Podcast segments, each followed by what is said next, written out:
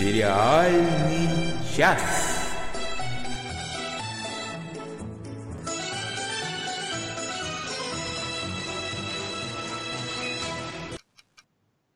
Всем привет! С вами «Сериальный час», его ведущие Надя Сташина, Денис Альшанов, Оля Бойко. И мы просим прощения у слушателей прямого эфира за э, то безобразие, которое только что в эфире творилось. Надя, Денис, привет! Привет! Если все будет, может быть, даже нормально, в этом выпуске мы также обязательно услышим голос Анны Менлин, нашей постоянной слушательницы и активной участницы нашего сериального клуба. Да. да, которая нам много чего интересного расскажет про сериал какой Better, Better Call Saul. Лучше звоните mm-hmm. Солу по многочисленным просьбам э, трудящихся и бездельничающих. По многочисленным просьбам Нади Сташиной. Я абсолютно уверен, что эта часть будет сегодня самая отлаженная, точная и выверенная. Наверняка. Ну, а мы будем импровизировать. Да. Ну что ж, Давайте попробуем ознакомиться с новостями. Сериальные новости. Главная новость это то, что нам в чате пишут, что все работает и дело пошло. Удивительно. Спасибо, дорогие слушатели. Удивительно, да, спасибо большое.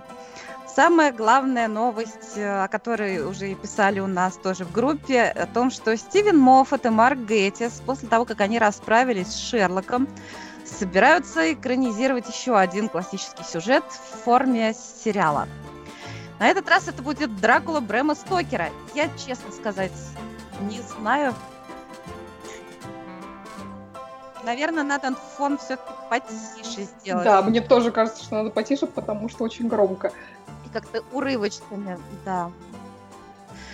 Так, э, короче, это будет Дракула Брэма Стокера. Еще неизвестно, будет ли все происходить в современном Лондоне. А, но формат будет такой же, большие полуторачасовые серии. Производством займется компания Сью Virtuos жены Стивена Моффата. Правильно? Правильно. Да, вот, правильно. подробности пока неизвестны. Так много рассказала, но подробности пока неизвестны. Ждем подробностей. А у меня прекрасная коротенькая новость, что с новым четырехсерийным сезоном вернется прекрасный наш сериал с Идрисом Эльбой в роли лондонского детектива Джона Лютера. Съемки пройдут в начале 2018 года. Ну, соответственно, видимо, сам сезон покажут, покажут где-нибудь в 2018 году. Очень ждем. Супер. Надя, это, мне кажется, можешь... или, очень, или очень громко идет у нас фоновая музыка? Ну, она как-то идет, и как-то заглушает, мне кажется, нас. Денис, а ты не можешь сделать так, чтобы она звучала, чтобы мы с Олей ее не, не слышали? Как вот у меня это было. Да, Александр Кустанович пишет, Фарго закончился и рыдает.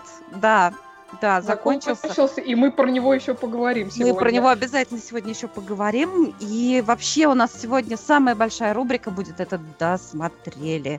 А у меня, кажется, еще одна есть новость. Ага. Mm-hmm. Это новость о сериале American Crime Story, американская история преступлений, первый сезон, который отхватил почему-то, возьму в скобки, огромное количество премий.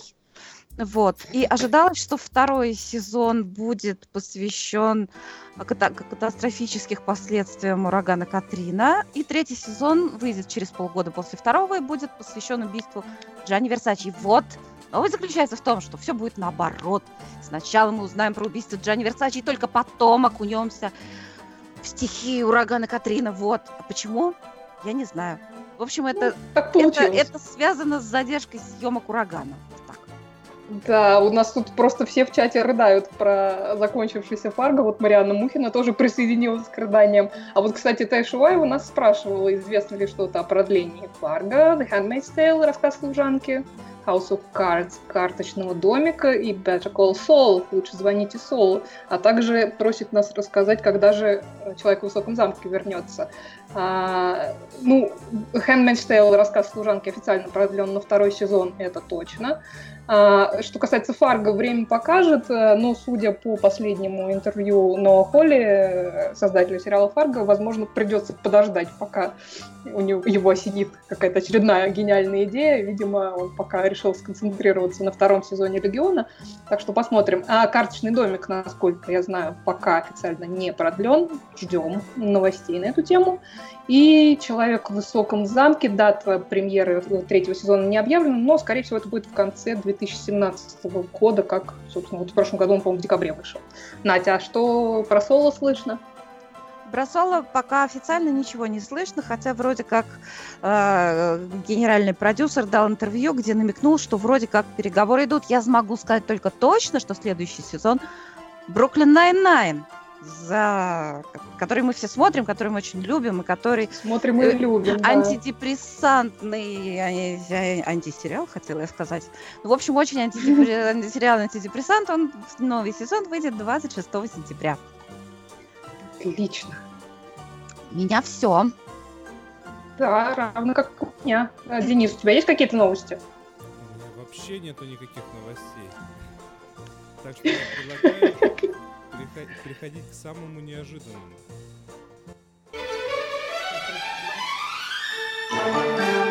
Долгожданное.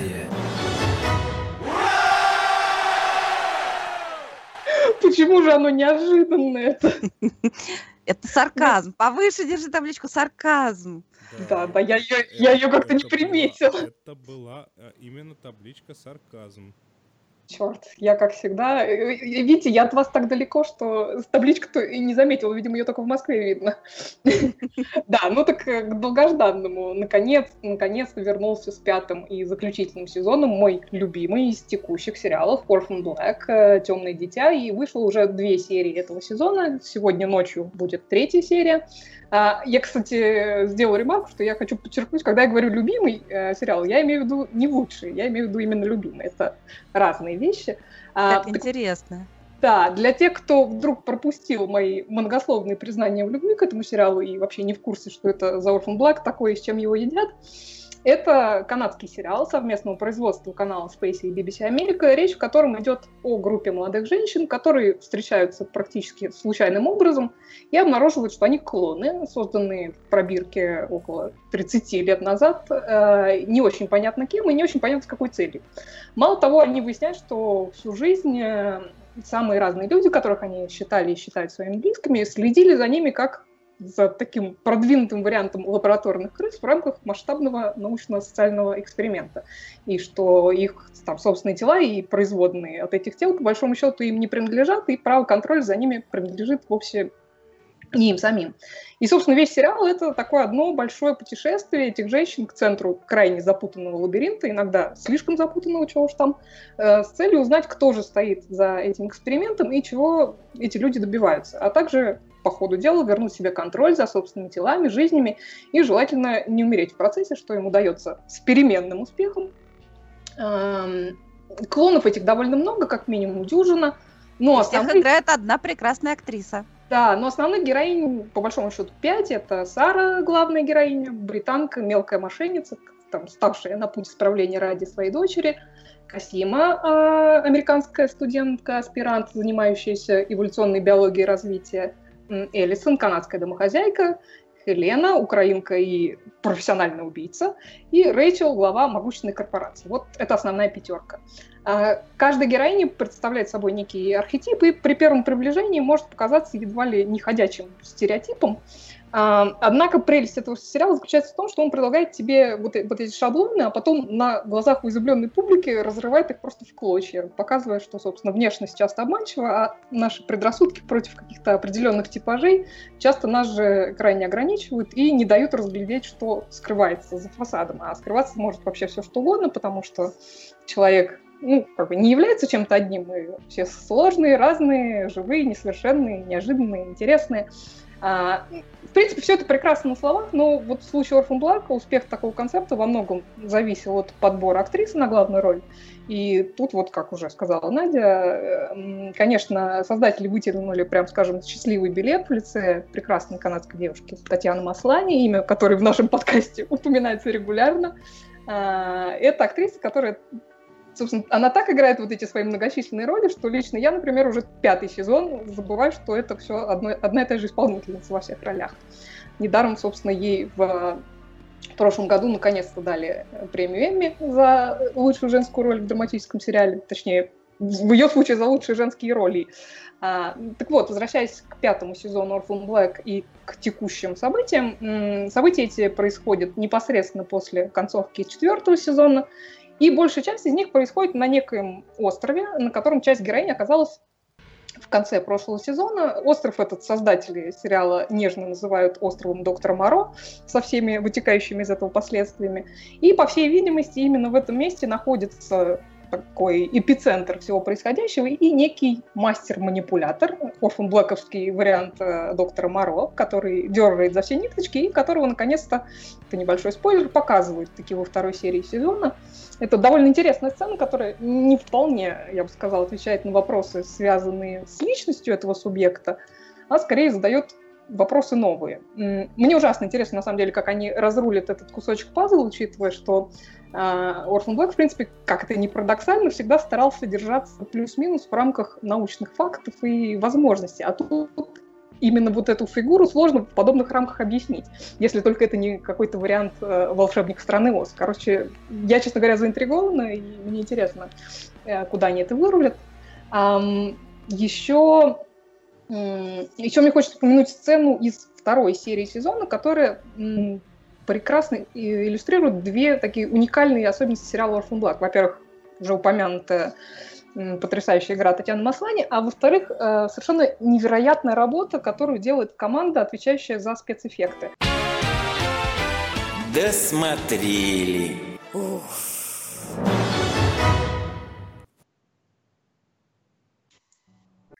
Друзья, мы много говорили о том, что сериал «Лучше звоните Соло» — это ответвление от сериала «Во все тяжкие», но сегодня я хочу акцентировать то, что это совершенно другой сериал, с другой атмосферой. В чем-то он более легкий, а в чем-то более глубокий, чем Breaking Bad. Давайте сравним основные музыкальные темы.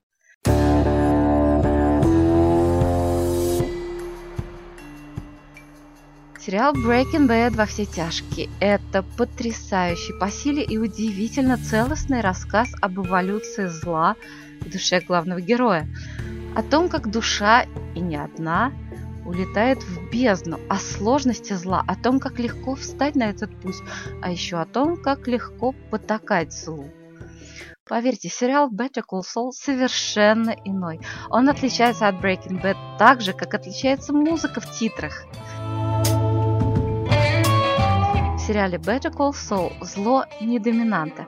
Это сериал по большому счету о любви, а еще о том, как все сложно.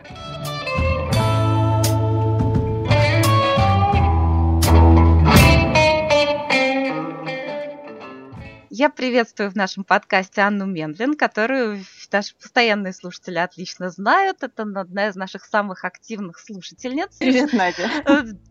Аня, ну что, в первой части нашей беседы я предлагаю заинтересовать тех зрителей, которые еще по каким-то причинам не смотрели соло, нашего прекрасного соло. В общем, мне уже приходилось такое говорить разным людям, особенно тем, кто пытался смотреть Breaking Bad, и у них или не пошло, или как-то оказалось морально очень тяжело.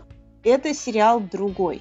Он Абсолютно. чрезвычайно близок к Breaking Bad в том смысле, что там есть огромное количество пересечений. И, конечно, он построен изначально как спин-офф. То есть он построен как сериал, из которого берется один персонаж или берется какой-то кусок сюжета Breaking Bad, и потом из него развивается что-то совершенно новое.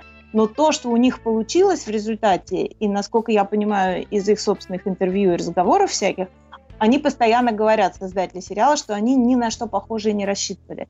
То есть они взяли персонажа из Breaking Bad, который был почти карикатурный, почти такой комический, довольно неприятный типчик, и они, в общем-то, думали, что они сделают, наверное, один сезон, и этот сезон будет почти комедией. То есть играет Соло. Сол – это, ло, это тот самый, пардон, адвокат, который, в общем-то, такой обслуживающий персонал для всяких вот бандитов и наркоторговцев, да. которые... Веселый, веселый адвокат мафии.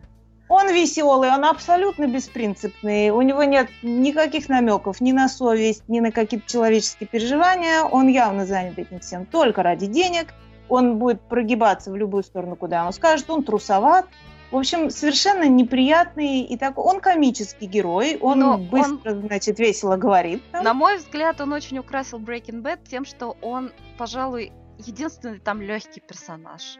Легкий, да. И вообще вот этот герой, Боб Оденкерк, которого играет, он вообще комедийный актер и писатель вот комедийных всяких шоу. У него есть телевизионные шоу всякие свои. И он, в общем, никогда драматические роли особо-то и не играл, насколько я понимаю. То есть вот это его амплуа, они его на это амплуа взяли, он его блестяще исполнил. И они решили сделать такой вот сезончик комедийный, вот про этого, как значит, он э, дошел Соло. до жизни такой. Да, как он дошел до жизни такой. И по мере того, как этот сезон первый развивался, стало понятно, что они стали строить все как бы из прошлого и пошли очень глубоко в его прошлое. И вдруг и выдали, этот, и выдали значит, тончайшую совершенно драму при этом. И выдали драма невероятное количество, вот, вот уровень психологической глубины, который был в Breaking Bad, здесь они, мне кажется, в конце концов, в общем-то, даже превзошли. Уже где-то к середине вот этого сериала это было гораздо еще более сложная такое вот, сложная конструкция. И вот про Соло, значит, я там расскажу пару как бы фраз. Ему, значит, сначала вот первое, начало вот этого, а, значит, «Звоните Солу», оно идет как такая экспозиция, они идут назад, пытаются Соло окружить разными персонажами из его прошлого. И там есть два главных персонажа. Прежде всего, это его старший брат. Да. И отношения с этим старшим братом, они в общем, по мере развития сюжета они приобретают совершенно шекспировский какой-то характер. То есть вот это... это очень правильное слово, да, именно шекспировский, да, шекспировское. То есть там совершенно там трагизм. Уже сначала это, то есть ничего смешного там нет вообще ни в какой момент. И по мере да. того, как мы понимаем эти отношения, а там речь идет как бы о такой вот и конкуренции, и напряжении, и о том, что один пытается другому, младший брат пытается старшему своему вот этому Чаку как бы угодить и все время продемонстрировать ему, что он чего-то стоит. А да, а тот... там дело в том, что важный момент, что брат Соло на много лет его старше, поэтому он ему в чем-то замещает еще и отцовскую фигуру. Да, и при а... этом он, ло, он адвокат, этот его брат Чак, причем он адвокат вот не такой какой-то, значит, шуры-муры, как, каким становится Он рес, респектабельный а он адвокат. такой супер уважаемый, глава большущей такой фирмы, и то есть просто вот столб общества и безупречной нравственности. В общем, ну, то есть просто Но стоит при этом пьедесталь. Да. И при... себя сам туда поставил в том числе. Да, но при этом он еще э, к началу действия «Лучше звоните Соло», он уже серьезно болен психически. Он страдает... И по... это не совсем понятно. То есть там вот как раз очень интересно, что первый сезон, там очень долго непонятно, что это именно с ним. Мы понимаем, что с ним что-то чрезвычайно не так. Но это не ясно, это физическое заболевание или какое-то, я не знаю, там генетическое или все что угодно, это, или травма. Это, это психическое заболевание. И это психическое заболевание, но это не ясно сначала. То есть это как бы, на самом деле это большая часть сюжета. Ну, вот тот факт, что это психическое заболевание, которое он сам считает физическим. Да, он не знает, что он, он отрицает, что это психическое заболевание, причем э, сквозь сюжет так уж получается, что Сол м, показывает ему это, что он на самом да, деле болен да. и что ему нужно лечиться, и в чем-то он ему в какой-то момент даже помогает. Но между братьями при этом существует совершенно страшное соперничество. И... Соперничество, предательство, спасение. И вот этот вот, значит, Сол, который нам казался таким легковесным и подловатым, он открывается нам совершенно с другой стороны, да. да. То есть это человек, способный на невероятную степень сочувствия, прощения. Чак с ним обращается невообразимо по-свински. Да. Презрением, без любви, без тепла. И Джимми раз за разом к нему возвращается, он о нем заботится, он его спасает в буквальном смысле. Он И, тоже общем, он- может сделать что-то, какую-то такую подлянку, но как, как если Ну он да. разозлится, потому что там Да, да, очень да. есть на что. Нет, Вот. то Джимми никаким образом не ангел. Там именно что вот, мне кажется, что чрезвычайно глубокая вот часть этого, это то, что не то, что от судьбы не уйдешь, но там вот есть этот момент, там постоянно обсуждается, в том числе между ними, вот эта натура этого Джимми. Вот, вот ты обречен быть таким, вот ты все время, значит, людей подводишь или, значит, э, ранишь каким-то образом. И Но, причем другой брат, стороны, брат никогда его не поддерживает, э, когда Абсолютно. Джимми пытается, ну, типа, встать на путь истины, а без таких попыток, в общем-то, не обходится. При да том, при он ему всем, и что... подножки подставляет, не О, только не да, он и, оп- и опускает его, вот когда Да, он да. уже вроде встал на этот путь, чтобы стать Да, респектабельным адвокатом. При этом, при всем, сам Джимми, который, да, это Джимми и Сол, это, в общем-то, одно и то же. Как раз в третьем сезоне выясняется, как так случилось, что Джимми Могил Да. становится Солом Гудманом.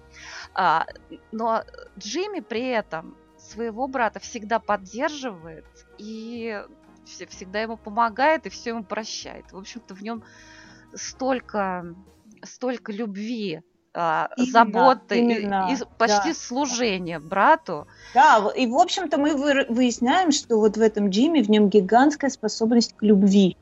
То есть просто мы даже не представляли себе, что вот за этим вот, э, значит, персонажем каким-то таким гнусненьким скрывается Да. совершенно романтическая натура. Безумно, да. И кроме того, тут дело даже не только в брате. в- Я здесь Да. сейчас обойдусь без спойлеров, но все-таки вот эта детская привязанность к брату, брат замещает ему в чем-то отца. Тут можно еще как-то списать на то, что вот у него зависимость от брата. Но в последнем сезоне а, он совершает абсолютно бескорыстный поступок, когда Да. из-за Да. интриг, там вот э, из-за судебного иска, который можно затянуть, а можно выплатить, неважно. Так уж получилось, что его подопечная старушка поссорилась со своими подружками. Ну, так уж вышло. И, в общем-то, он уже всего добился, чего хотел. И ему совершенно не нужно было дальше продлевать этот сюжет. И он в ущерб все равно своей репутации он делает так, чтобы помирить вот эту бабушку с ее подружками. Это не- необычайно трогательно. Ну, он себе просто вот руку отрубает практически, вот, так сказать, метафорически говоря, потому что это гигантские последствия для него не только в этот момент, а в смысле вот всей его практики в качестве адвоката, это, это для него критический поворот. То есть он себе просто вот закрывает определенный путь, который у него уже был вот наработан, заасфальтирован, и просто только вот иди радуйся. Да. И, и на самом и вот мне кажется, часть из того, что из себя представляет Джимми, он живет постоянно с гигантским чувством вины. И это и благодаря как бы вот тому, как у него были отношения с родителями, отношения с Чаком, и у него во всех отношениях вот это есть. И он действительно перед большинством людей, с кем он сталкивается, он таки да, виноват. И, по- и вот в последних, вот как бы в конце этого сезона, безусловно, у него появляется еще больше поводов, и он вот принимает решение. То есть на самом деле, конечно, ну, я не знаю, если сейчас вот время или место говорить про сопоставление вот сериалов, но мне кажется, что это одна из тем, вот, э, конечно, этого сезона.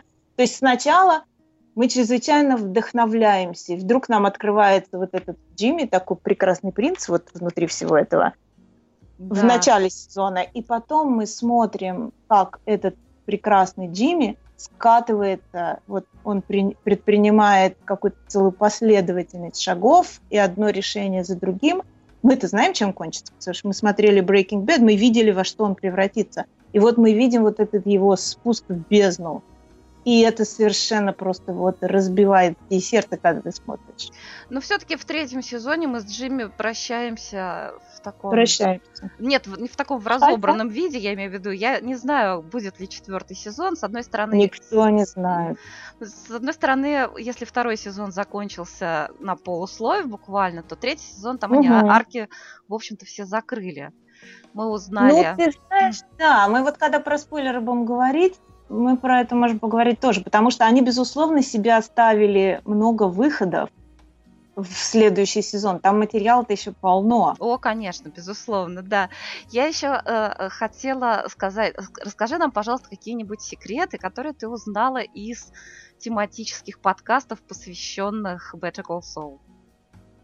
Ну, значит, это не столько секреты, сколько просто я вот когда стала слушать эти подкасты, а подкасты ведут не какие-то посторонние люди, а сами создатели, то есть режиссеры, а, эти самые, как это сказать, editors по-русски, кинематографисты, да, вот, э, которые, собственно, режут и клеют. Редакторы. А, редакторы, да, значит, редакторы, автор сценария, причем это все разные, каждый раз там есть какая-то комбинация разных людей, они приглашают актеров, которые играют там, и мне стали открываться какие-то такие вещи, что я поняла, что я стала смотреть другими глазами. Вот именно про редакторскую работу они говорят очень-очень много о том, как они э, ставят свет, как они пытаются, вот, например, внутри дома этого Чака, старшего брата Джимми, это чрезвычайно сложная задача, потому что у Чака выключено все электричество. И да, они он, должны он боится снимать, электричества, да. Да, и они должны снимать часто очень длинные сцены, сложные диалоги почти в полной темноте. То есть это такой затемненный дом, где у него горит какой-то фонарик,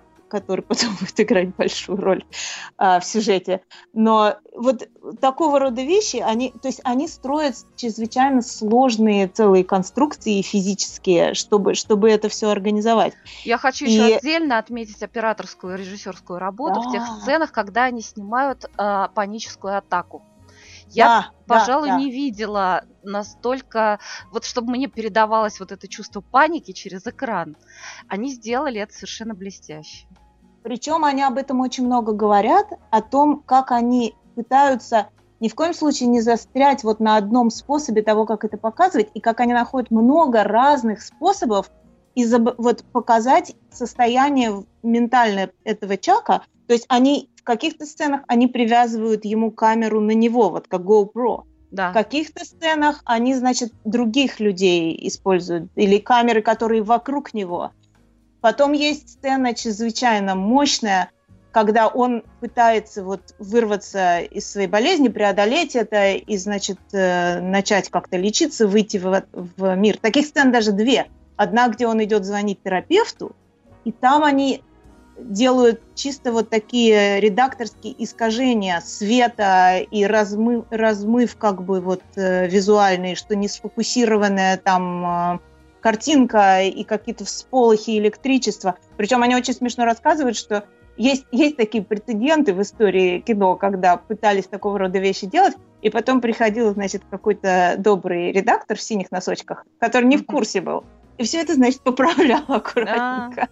Это чисто как в Генри такие рассказы. Да-да. Вот. Или, или потом эта сцена, где он идет в магазин, и там вот такой искусственный, искусственно усиленный флуоресцентный свет, который вызывает у него совершенно чудовищное состояние. Да. И как он Там еще звукорежиссура вот... такая, потому что вот эти да, вот все электрические да. звуки, они тоже создают... А прямо треск слышен. Да, это прям... Меня мимо мурашки все время по коже были, да, да, да, да, да, абсолютно. То есть он, он должен, как, он как бы вызывает панику у зрителей фактически. То есть э, цель достигнута.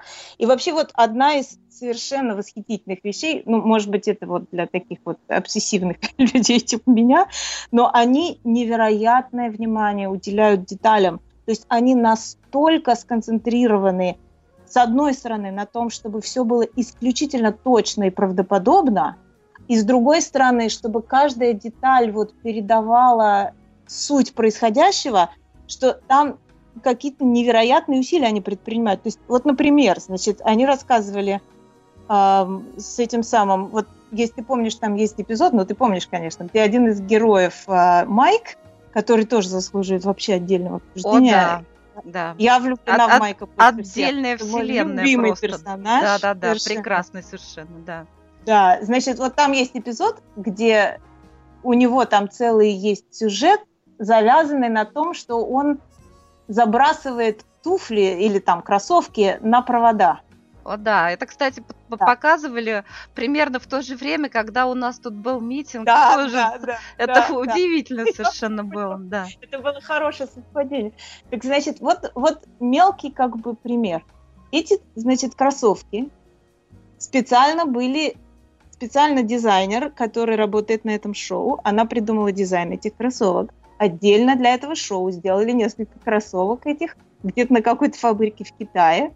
Причем в это время в Китае были наводнения, и работники этой фабрики на лодках плавали на фабрику, чтобы извлечь оттуда тонущие кроссовки. Это такой отдельный анекдот. И потом они прорабатывали совершенно... Они рассказывали, я не знаю, наверное, 10 минут они уделили этому сюжету, о том, как они придумывали, какую именно субстанцию загрузить в эти кроссовки. Из кроссовок должно нечто высыпаться. Не буду да. сейчас вдаваться в то, что именно. Но оно должно вот физически высыпаться определенным образом, не слишком быстро, не слишком медленно, раздуваться по ветру и все вот это. И как они пробовали разные, значит, вещества, которые будут туда насыпаны. То есть там, там совершенно невероятное вот внимание к деталям. Еще вот мне понравилась, например, одна такая мелкая вещь, тоже из области как бы внешних деталей. А, вот это у Джи, еще кроме, так сказать, Чака, в жизни этого Соло или Джимми, История а, любви еще.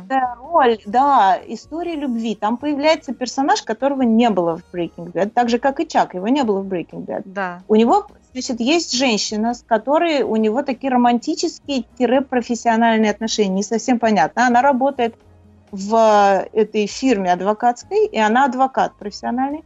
И сначала они, у них настолько как бы вот, как бы даже почти прохладные и очень жесткие какие-то взаимодействия. Даже сначала непонятно, что между ними происходит. Может быть, это в прошлом, может быть, что-то когда-то было, потом исчезло. Но она, но она вообще такая волевая, жесткая. Она такая. Чрезвычайно жесткая. И она тоже вот занимает время, пока ты к ней привыкнешь и начнешь к ней относиться с гигантским уважением и симпатией. Это происходит не сразу. Она сначала меня довольно сильно раздражала.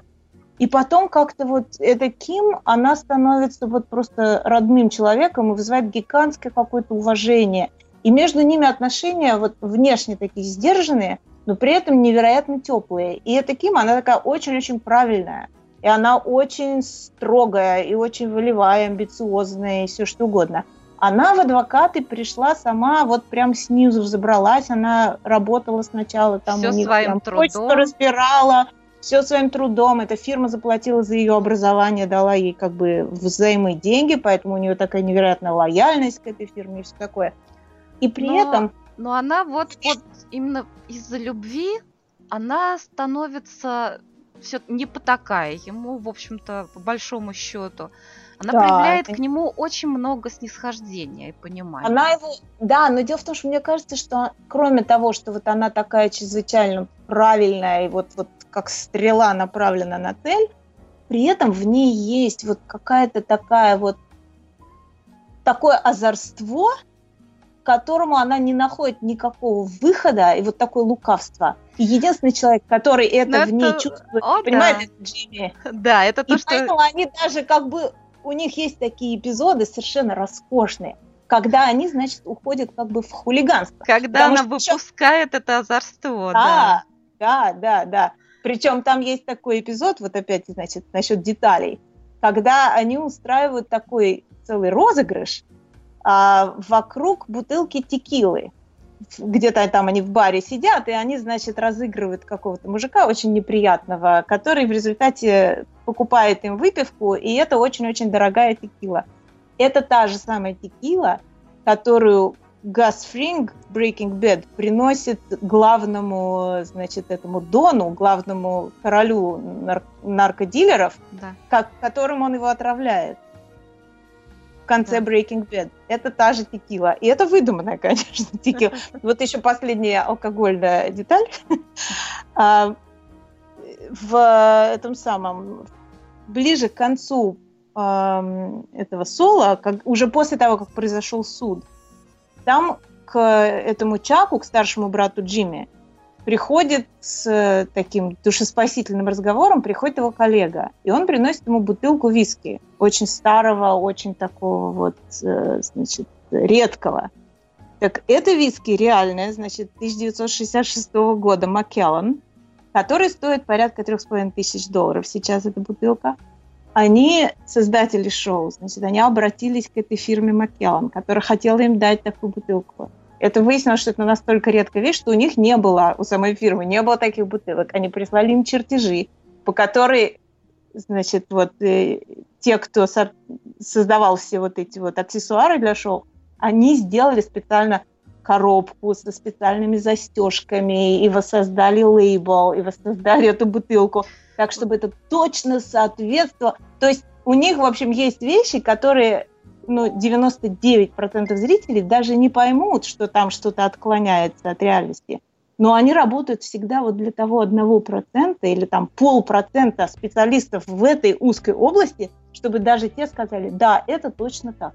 В завершении нашей беседы хочу сказать, что помимо потрясающей картинки, деталей, удивительных актеров и э, тончайшего психологизма в этом сериале еще чрезвычайно увлекательный сюжет.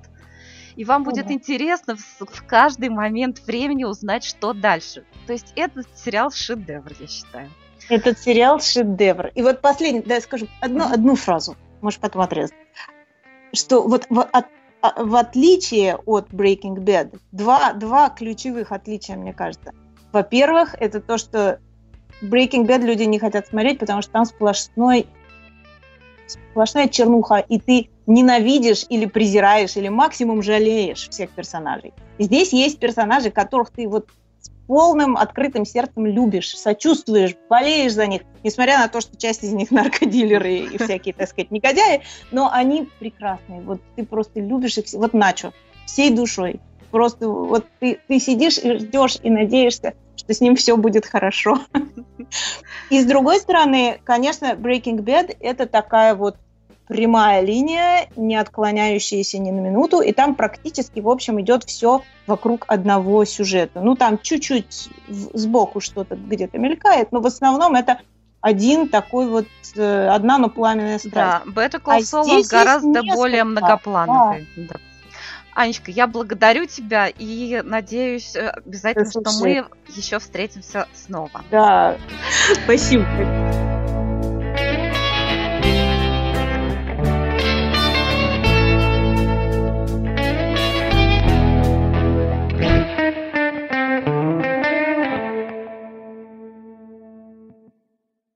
Ну таки да, закончился третий сезон Фарго, и у нас очень многие э, слушатели плакали по этому поводу. Довольно сложно обсуждать э, этот сезон без спойлеров, э, но хочется попробовать, насколько это возможно. И вот единственный спойлер, который я хочу упомянуть, потому что, сказать, э, именно про него хочется поговорить, это то, что сама концовка сезона вызвала именно неоднозначную реакцию и споры. И если первые два сезона Фарго были закругленными и с определенной концовкой и давали ответы на практически все вопросы, концовка третьего сезона получилась открытая и никакого однозначного ответа на главное противостояние сезона не дает и предлагает зрителям самим решить для себя, что же будет дальше. Я, честно говоря, вот когда я только досмотрела, потому что сама эта сцена сделана прекрасно, она держит тебя в напряжении, и вот ты сидишь и смотришь, я прям сидела и, и ждала, ну что же, что же будет, у меня прям аж сердце начало э, сильнее стучать, и вдруг пошли титры. У меня первая реакция был, была, э, ну как же так, что, что это, как, как обманули. Вот. Но я какое-то время потом над этим размышляла, учит- особенно учитывая, что, в принципе, сезон мне по ходу, по ходу всего сезона очень нравился, я подумала о том, что, в принципе, э, этот сезон идет в ногу со временем.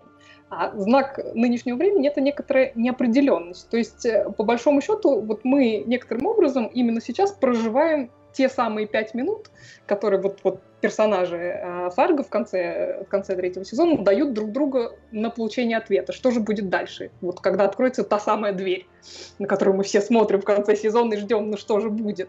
Вот. Но дело в том, что как-то, видимо, Ноа Полли решил идти с- в ногу с э, текущим политическим климатом, и учитывая, что в данный момент вопро- ответа на этот вопрос у нас нет, он и концовку сезона оставил именно э, такой открытый. Я напомню, что концовка сезона происходит в 2016 году, то есть там э, происходит э, нек- некоторый прыжок во времени. Вот. Ам, Поэтому я интерпретирую это так. Мне очень понравилась третья серия, она одна из моих любимых, но самая любимая, пожалуй, серия в этом сезоне у меня девятая, предпоследняя серия.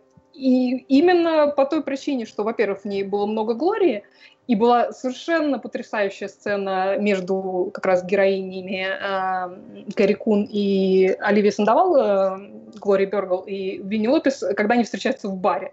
Когда вот э, все пошло не так, расследование пошло не так, и бедная несчастная Глория Бергл идет напиваться в одиночку в бар, и, собственно, Винни Лопес к ней присоединяется. Это потрясающая сцена, она прекрасно сыграна героинями, и в ней есть отсылка как раз к той самой третьей серии, когда, а, когда Глория рассказывает э, Винни про про, про, про маленького андроида, героя книги, э, который написал ее отчим, убитый в первой серии. Э, это замечательная, замечательная сцена, и то, то, что за ней следует еще более замечательно. Но, опять же, не хочется спойлерить, но, опять же, девятая серия гениальная. А, а также Вообще с Глорией в этой серии очень много хороших, в девятой серии очень много хороших сцен. А, мне очень показательным показал, э, показалась эм, сцена Глории и Эммета в комнате для допроса. Э, это сцена с двумя монологами, сначала монолог выдает э, Эммет, э, герой э, Юэна Макгрегора, а потом ему в ответку выдает монолог Глория. И вот эти две контра- такие контрастные сцены, мне кажется, они, конечно, говорят не в пользу Юна Макгрегора как актера. То есть он хороший актер, но ему крайне не повезло, потому что Карикун его настолько переигрывает. Притом она никаких особых усилий для этого не делает. Но видно, что она актриса с хорошим опытом театральной игры. И это просто очень чувствуется. Причем я, я читала интересное интервью с Карикун, где она говорила, что в какой-то момент, когда они репетировали эту сцену, а, съемочная группа ушла за, за, за, за вот зеркальную стену, и они фактически были как в театре. Вот, то есть, видимо, это оказало влияние на, на эту самую сцену. Вот. А, ну, да, к сожалению, конечно, Юэн Макгрегор был несколько отодвинут, а, на мой взгляд. Вот. И, конечно же, прекрасная, прекрасная сцена между Глорией и вдовой Гультфар когда она приходит в полицейский участок, и, и, это, это замечательное противостояние. Причем для, для меня оно, конечно, довольно смешно в контексте Мэри Макдоналл, которая, ну, скажем так, Мэри Макдоналл последние э, лет э, 7 или 8 играет э, капитана полиции. Э, сначала в сериале The Closer «Ищейка», а, а потом в текущем э, сериале Major Crimes э, который вдруг я забыл, как называется по-русски, но неважно. Вот. А до этого Мэри Макдоналл играла президента. И вот после этого увидеть ее в роли такой ушлой вдовы, которая, ну, такая, в общем-то, ну, вот действительно она ушлая, и такая она себе на уме, и, и до конца не очень понятна ее мотивация. Ну, абсолютно комедийная, и сама сцена очень комедийная, при том, что понятно, что Глория такая совершенно такой прямолинейный, по большому счету, персонаж. И, и вот этот контраст с этой такой прощелыгой, он, конечно, замечательно имеет комедийный эффект. Я порадовалась очень этой сцене. Вот.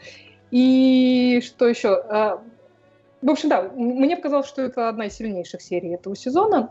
И, конечно, после нее десятая серия смотрится менее объемно, скажем так. Um, ну, хочется, знаешь, про кого мне упомянуть? Про Дэвида Тьюлиса, конечно, который играет главного злодея-злодеича этого сезона. Не, ну дело в том, что Дэвид Тьюлис сам по себе милейший э, актер, и он играет, кстати, для любителей Гарри Поттера, он играет одного из прекрасных персонажей в, в саге про Гарри Поттера. И, конечно, просто крайне омерзителен, но вот он не карикатурно омерзителен, он дьявольски омерзителен. И это, конечно, работа одна из сильнейших, я считаю, этого сезона. И мне, конечно, хочется вот э, в варианте этой э, открытой концовки верить в хорошее, но подозрения мои в этом смысле не очень оптимистичны, к сожалению. Ну, в общем, в целом, я все равно, как бы, анализируя этот сезон, прихожу к выводу, что он мне скорее понравился. Просто, как я уже сказала, основываясь на первых двух сезонах Фарго, ты ждешь какой-то закругленности от истории, а в этот раз ее не получается, поэтому это как-то несколько выбивает из колеи. Вот. Ну, ладно, про Фарго, возможно, мы еще поговорим в прошлый раз, когда нам слушатели что-нибудь про него напишут. Вот. А я предлагаю к богам перейти. Ты как? Я только за, я только за, потому что, потому что, потому что я сегодня чуть было не купил еще одну книгу, но сегодня не, не подумал бы даже купить, просто издали э, с обложкой сериала, поэтому почему бы не купить, подумал я, и не купил. Действительно, и не купил. Ну, да, не купил. Такое? Ну, Оль, вот ты все еще уверена, что это не лучшее, что было в этом сезоне, как минимум в этом году на, на телевидении? Абсолютно уверен, что это не лучшее, что было в этом в этом году. Хотя, хотя э, завершение сезона мне понравилось, надо сказать. Я не знаю, просто такой концентрации историй разных, разнообразных, историй, пересечений сюжетных, изменений жанровых, изменений визуальных, ну просто не было нигде больше.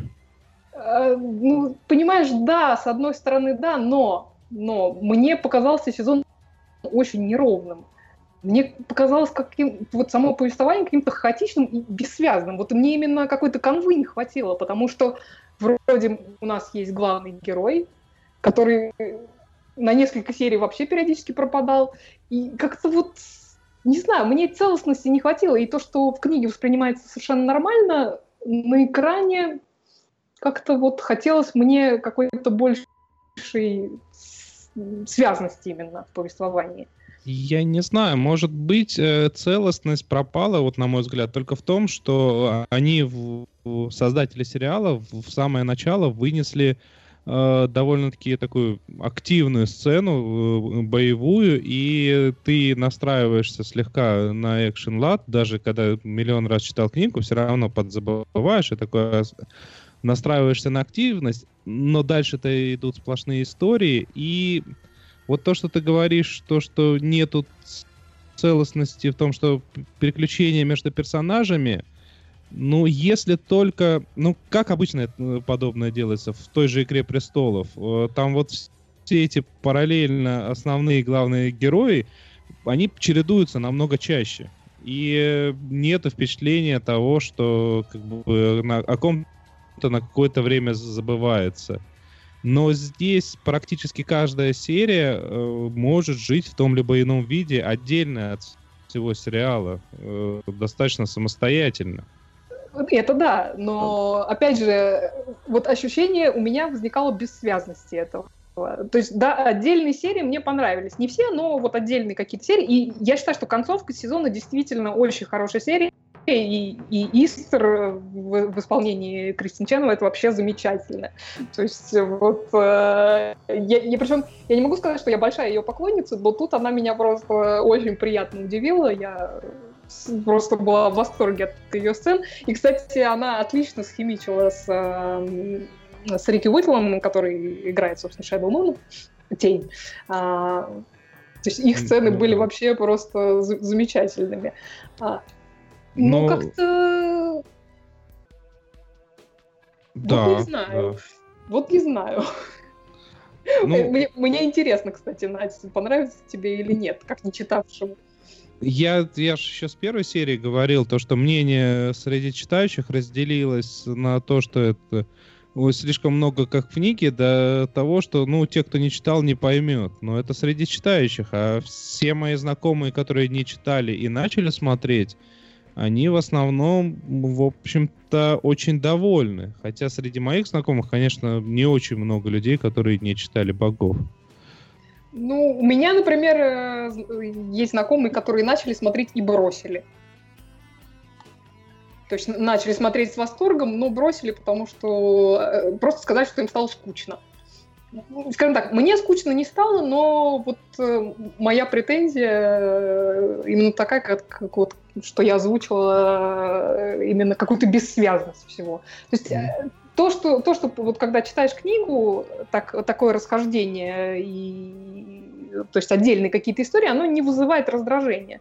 Но в визуальном ряде хочется какой-то большей целостности и связности. Слушай, Мне. А может быть дело в том, что э, все вот эти вот вставки, повествования там, как одни боги пришли, как другие боги пришли, э, они все-таки э, литературным языком одним написаны, и ты включаешь фантазию и начинаешь проживать этот момент и э, концентрироваться на нем. А тут они попытались, все-таки создатели сериала, сделать э, визуально э, разнообразным это все. Может, это тебя скорее э, вы, вы, выдергивает из целостности? Нет, ты знаешь, как раз вот э, все сцены с прибытием богов мне э, показались вообще самым интересным из того, что было в этом сериале, ну, по крайней мере, в этом сезоне. Вот. И они такие, как прекрасные такие фабулы, предваряющие действия. Но потом это действие как-то... Вот ты ждешь продолжения того, что было, вот, вот про, по тебе рассказали в предыдущей серии, ты ждешь какого-то, какой-то связи э, в следующей серии. А этой связи нет, и ты ну, просто забываешь о том, что там произошло. И, и потом не понимаешь, что откуда вытащ, вытекло. Да. Да. Да. Не, у богов порядка точно нету. Нет, тут, тут весьма жесткие правила. Нет, Надь, тут весьма жесткие правила самого существования этого мира. Причем, э, в отличие от книги, где до самого конца э, вот этот вот аспект оставался не названным, здесь достаточно рано заявили о том, что это не совсем тот самый тот самый бог. Это вот проекция людская. Это какая-то местная проекция, либо проекция местного варианта, либо проекция какой-то под церкви, под какого-то деревушки. При... Да, мне да. интересно, что ты скажешь. Причем последняя серия сезона, а, она же чуть ли не полностью э, вне книги. То есть она чуть ли не полностью э, специали... специально написана. И вот здесь вот как раз-таки прозвучали все эти фразы, которые в книге реально в самом-самом конце были. Ну, правда, оно звучало и до того, но здесь прям заострили на этом внимание. И эта серия, ну, там по названию серии понятно, что в ней появляется Иисус, но в каком виде и как, ну, это просто прелестно, по-моему. Нет, нет, я с тобой совершенно согласна. Я говорю, что именно последняя серия мне показалась самой, самой удачно выстроенной из них э, с точки зрения не просто как, не просто как отдельная история, а именно как часть общего повествования. Ну, То есть, а... на, наконец-то оно как-то начало сходиться. А... А так вот и был весь сезон, все повествование так и шло. То есть несколько параллельных историй, истории, истории, которые раз в какой-то точке сошлись. Вот здесь хорошо, что они свели в последней серии, не делая клиффхенгеров именно на, на эти сборы. Но вот в последних секундах Один внезапно был Одином. Да, ну, возможно, ты знаешь, э, возможно, если смотреть этот сезон э, все серии подряд, то, возможно, другое случится впечатление, но когда смотришь вот так в режиме каждую неделю по серии, эм, какая-то какая бессвязица получается. Вот это мое впечатление. И, опять же, я говорю, возможно, если посмотреть все, сколько там, 10 серий подряд, то, или 8, сколько их там серий, 8, ну, неважно. 8, да. Вот, если посмотреть все, серии, все 8 серий подряд, возможно, впечатление будет совершенно другим. То есть как, как будто ты смотришь один фильм. Вот. Но чисто посерийно это смотреть, смотреть сложно. Так что, Надя, будешь нашим арбитром в этой, в этой истории. Вот. Да, у нас было еще что-то. Вот э, закончился дебютный сезон, на, на сей раз главный, на мой взгляд, новинки этого года. Это сериал «Антиутопия The Handmaid's Tale», э, рассказ служанки. И причем о том, что вот эта новинка года для меня, я сказала уже после первых э, серий, после первых четырех, по-моему, серий. Вот. После последней серии сезона я в этом мнении только укрепилась, потому что в этом сериале прекрасно все. От исходного материала до сценария, от визуального ряда до прекрасного совершенно музыкального оформления, костюмов, production -дизайна, отличных актеров во главе с потрясающей совершенно Элизабет Мосс. А, играет она роль главной героини, которая живет в экстремистской религиозной республике Гилиад, э, в которую превращается, ну, как минимум, часть Соединенных Штатов Америки в связи с военно-религиозным переворотом. Э, героиню ее зовут Джун. До переворота у нее была совершенно обычная жизнь, офисная работа, муж, э, маленькая дочка, друзья. Ну, вот это сейчас все в прошлом. Теперь она та самая служанка из названия, живущая в доме влиятельного высокопоставленного чиновника Гилиада по, по имени Фред, и у нее отобрали даже ее имя, то есть теперь ее зовут Оф э, то есть принадлежащая Фреду. А, в такой ситуации героиня, одна из многих, оказалась в связи с тем, что она обладает редким по описываемым временам даром. Она способна к деторождению в обществе, пораженном чумом, чумой бесплодия. А, и тех немногих женщин, которые вообще способны зачать детей, отлавливают, разлучают с семьями, с детьми и отправляют сначала в спецказармы для прохождения подготовки к их так называемой священной миссии, а затем селят э, в семьи влиятельных людей, где у них нет никаких прав, они выполняют роль прислуги, но все не просто так, потому что каждый месяц в определенный промежуток времени они должны участвовать в чудовищном совершенно ритуале вместе с хозяевами дома, где они живут. Во время этого ритуала хозяйка дома их держит, а хозяин фактически насилует э, с целью зачатия ребенка. Все это, естественно, прикрывается всякой религиозной белибердой, называется красивым словом церемония, но понятно, что никакая красивая обертка не делает это все менее чудовищным и не умаляет того факта, что это изнасилование. За любой проступок служанку могут наказать, за попытку побега можно угодить в некие колонии, зараженные, я так понимаю, какими-то радиоактивными отходами, либо в местную версию борделя, которые с удовольствием посещают высокопоставленные лица, те самые, которые произносят высокопарные религиозные речи, ну, как водится, собственно, лицемерие на лицо. Самое, конечно, жуткое в этом сериале то, насколько реалистичным все это выглядит именно в контексте текущей политической ситуации и каких-то постоянных попыток законодательного контроля над правом женщин распоряжаться своим телом по собственному усмотрению. И на фоне этого, в общем-то, Гелиад выглядит одним из вполне вероятных сценариев развития событий. Хотя хочется надеяться, что такого не произойдет все же. А, при всем при этом, вот при всей этой беспросветности, каждая серия заканчивается не то чтобы на оптимистичной ноте, но обязательно дает некий проблеск надежды. То есть там по ходу дела выясняется, что отнюдь не все служанки смирились с тем положением, в котором они оказались, и существует некое подпольное движение сопротивления, с которым в какой-то момент оказывается в относительном контакте и главная героиня. И, кстати, в последней серии там есть шикарнейшая фраза, которую говорит Офред. Она говорит, а, если они не хотели, чтобы мы превратились в армию, не надо было облачать нас в униформу. Это прекрасно. Ну, то есть отсылка, о том, что, отсылка к тому, что все служанки должны носить э, униформу. Интересен также там контракт, э, контракт, контраст с внешним миром. Одна из героинь попадает в конце сезона в Канаду, в лагерь для беженцев, и вот там случается совершенно потрясающая сцена. Потому что вот есть женщина, которая прошла, ну, фактически через несколько лет совершеннейшего ада. И вот она сидит в пункте приема беженцев, и с ней разговаривает социальный работник, который рассказывает, что вот они предоставляют ей то-то и то-то на первое время, там, одежду, жилье, страховку, телефон, ну, и так далее. И у нее, вот у этой женщины, такое в этот момент лицо, что вот ну, реально впору разрыдаться, потому что это выражение совершеннейшего шока и ну, какой-то ошарашенности. И не потому, что ей вот так сходу кучу всего выдают, а просто потому, что этот социальный работник, мужчина, к слову сказать, разговаривает к ней, с ней как с нормальным человеком. То есть вот просто потому, что он с ней по-человечески обращается, а она уже вообще забыла, как это бывает. Сильнейший момент, замечательная актриса, не буду говорить, кто это, чтобы не спойлерить, а, но сцена просто потрясающая.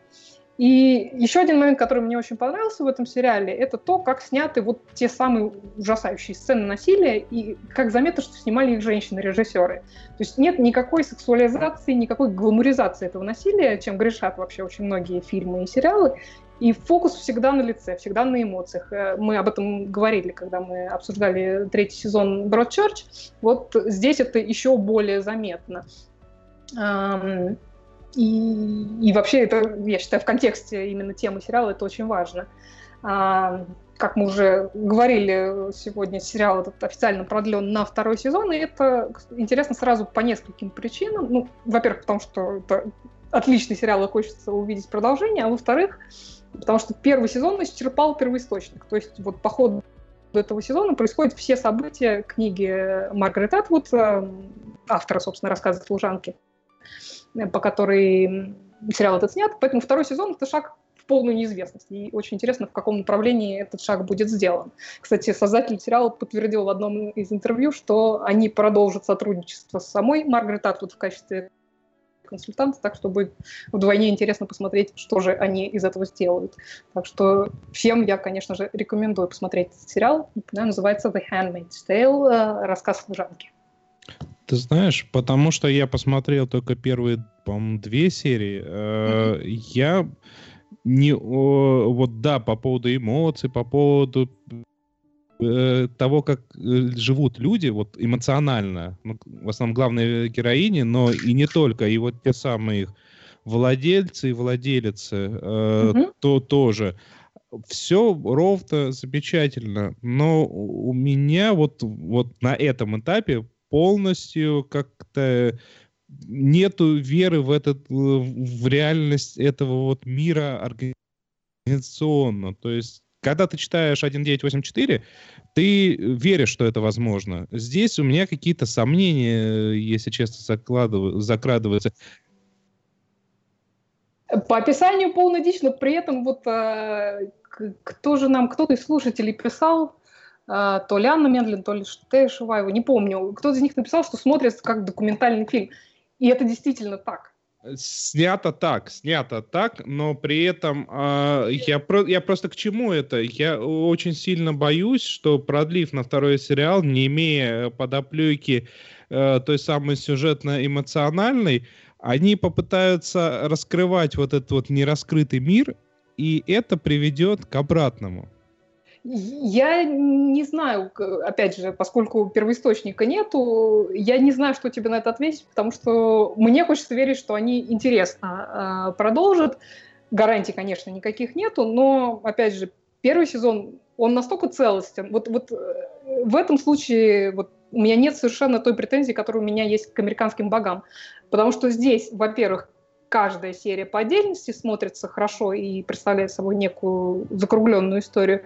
И при этом весь сериал, весь сезон смотрится как единая история, не потому что там только одна основная героиня, там как бы несколько ответвлений есть, но при этом он смотрится вот ровно, ровно, все, все на одном высоком уровне сделано. Ну, а, интересно, интересно сделаны флешбеки, потому что сначала ты тоже тебе кажется как какой-то дикостью все происходящее, а потом ты видишь эти флешбеки, и ты видишь уже признаки вот э, того, что грядет, ты видишь их в, в, в этих флешбеках. И интересный, кстати, флешбэк, э, там есть очень интересный персонаж, жена э, того самого чиновника, в котором живет главная героиня, э, Сирена Джой ее зовут, и она, как все жены этих чиновников, э, ну, такая, ну, вроде как покорная вся из себя жена, которая там поддерживает своего мужа. И есть прекрасный эпизод, который показывает именно ее предысторию. И это очень интересно, потому что, как выясняется, этот персонаж сыграл не последнюю роль в том, что вот это общество превратилось в то, во что оно превратилось. И это довольно неожиданно. Ну, то есть для меня, как для человека, который книжку не читал пока что, но я собираюсь ее прочитать, вот, для меня был несколько удивительно, что именно этот персонаж именно вот так э, повлиял на происходящее. И, с другой стороны, это объясняет э, какие-то моменты ее поведения в настоящем, то есть в, в том, что происходит в настоящем. И поэтому и для меня интересно сделаны именно сбалансированные предыстории и текущая ситуация, и, и все, как это снято, не знаю, ну, Вот опять же, я повторю, что для меня это пока что новинка года.